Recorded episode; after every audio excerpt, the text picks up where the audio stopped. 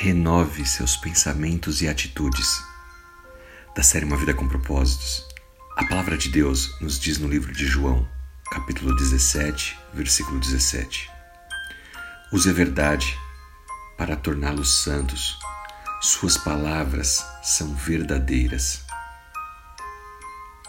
Deixa eu te falar uma coisa. Se você quer realmente ser transformado, você não pode ser conformado. É isso mesmo, você não pode se conformar com esse mundo.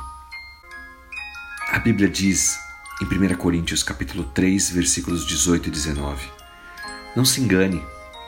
Não pense que você pode ser sábio apenas sendo relevante.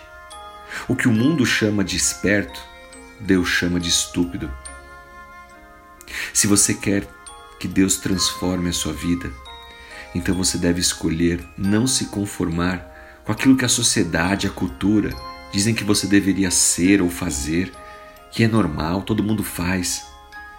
Você não pode fazer uma mudança real na sua vida por conta própria. A mudança começa, na verdade, mudando a maneira como você pensa. E isso não é algo que você consegue fazer sozinho.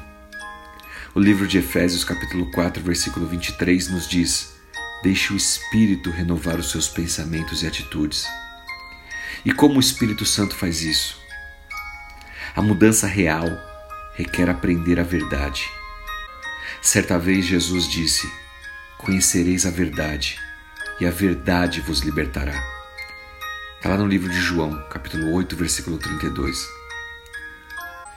E você sabia que naquela noite, antes de Jesus ser levado para a cruz, ele orou ao Pai, dizendo: Use a verdade para torná-los santos. As tuas palavras são a verdade. Está lá no livro de João, capítulo 17, versículo 17. Portanto, meu irmão, minha irmã, lembre-se disso.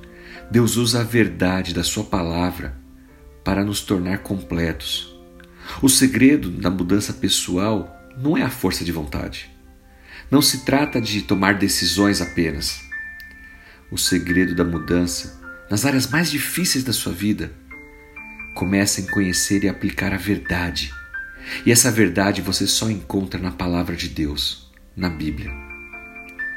Se você passar mais tempo lendo a palavra de Deus, absorvendo em sua mente essa verdade, a Bíblia promete o seguinte: então não seremos mais como crianças sempre mudando de ideia sobre o que acreditamos, porque alguém disse isso ou alguém disse aquilo.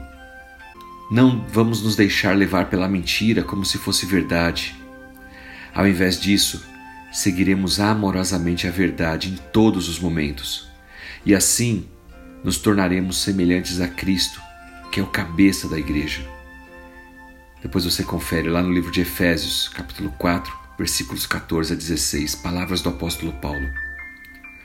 Quanto mais você conhece Jesus Cristo, mais da verdade você conhecerá, e você se verá superando as mentiras em que tem acreditado. Você crescerá, mudará e se transformará em uma pessoa mais semelhante a Ele.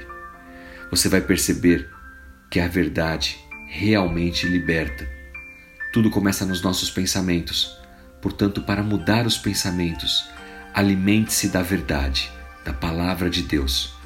Que Deus te abençoe, que o Espírito Santo fale ao seu coração. Em nome dele, Jesus Cristo. Amém.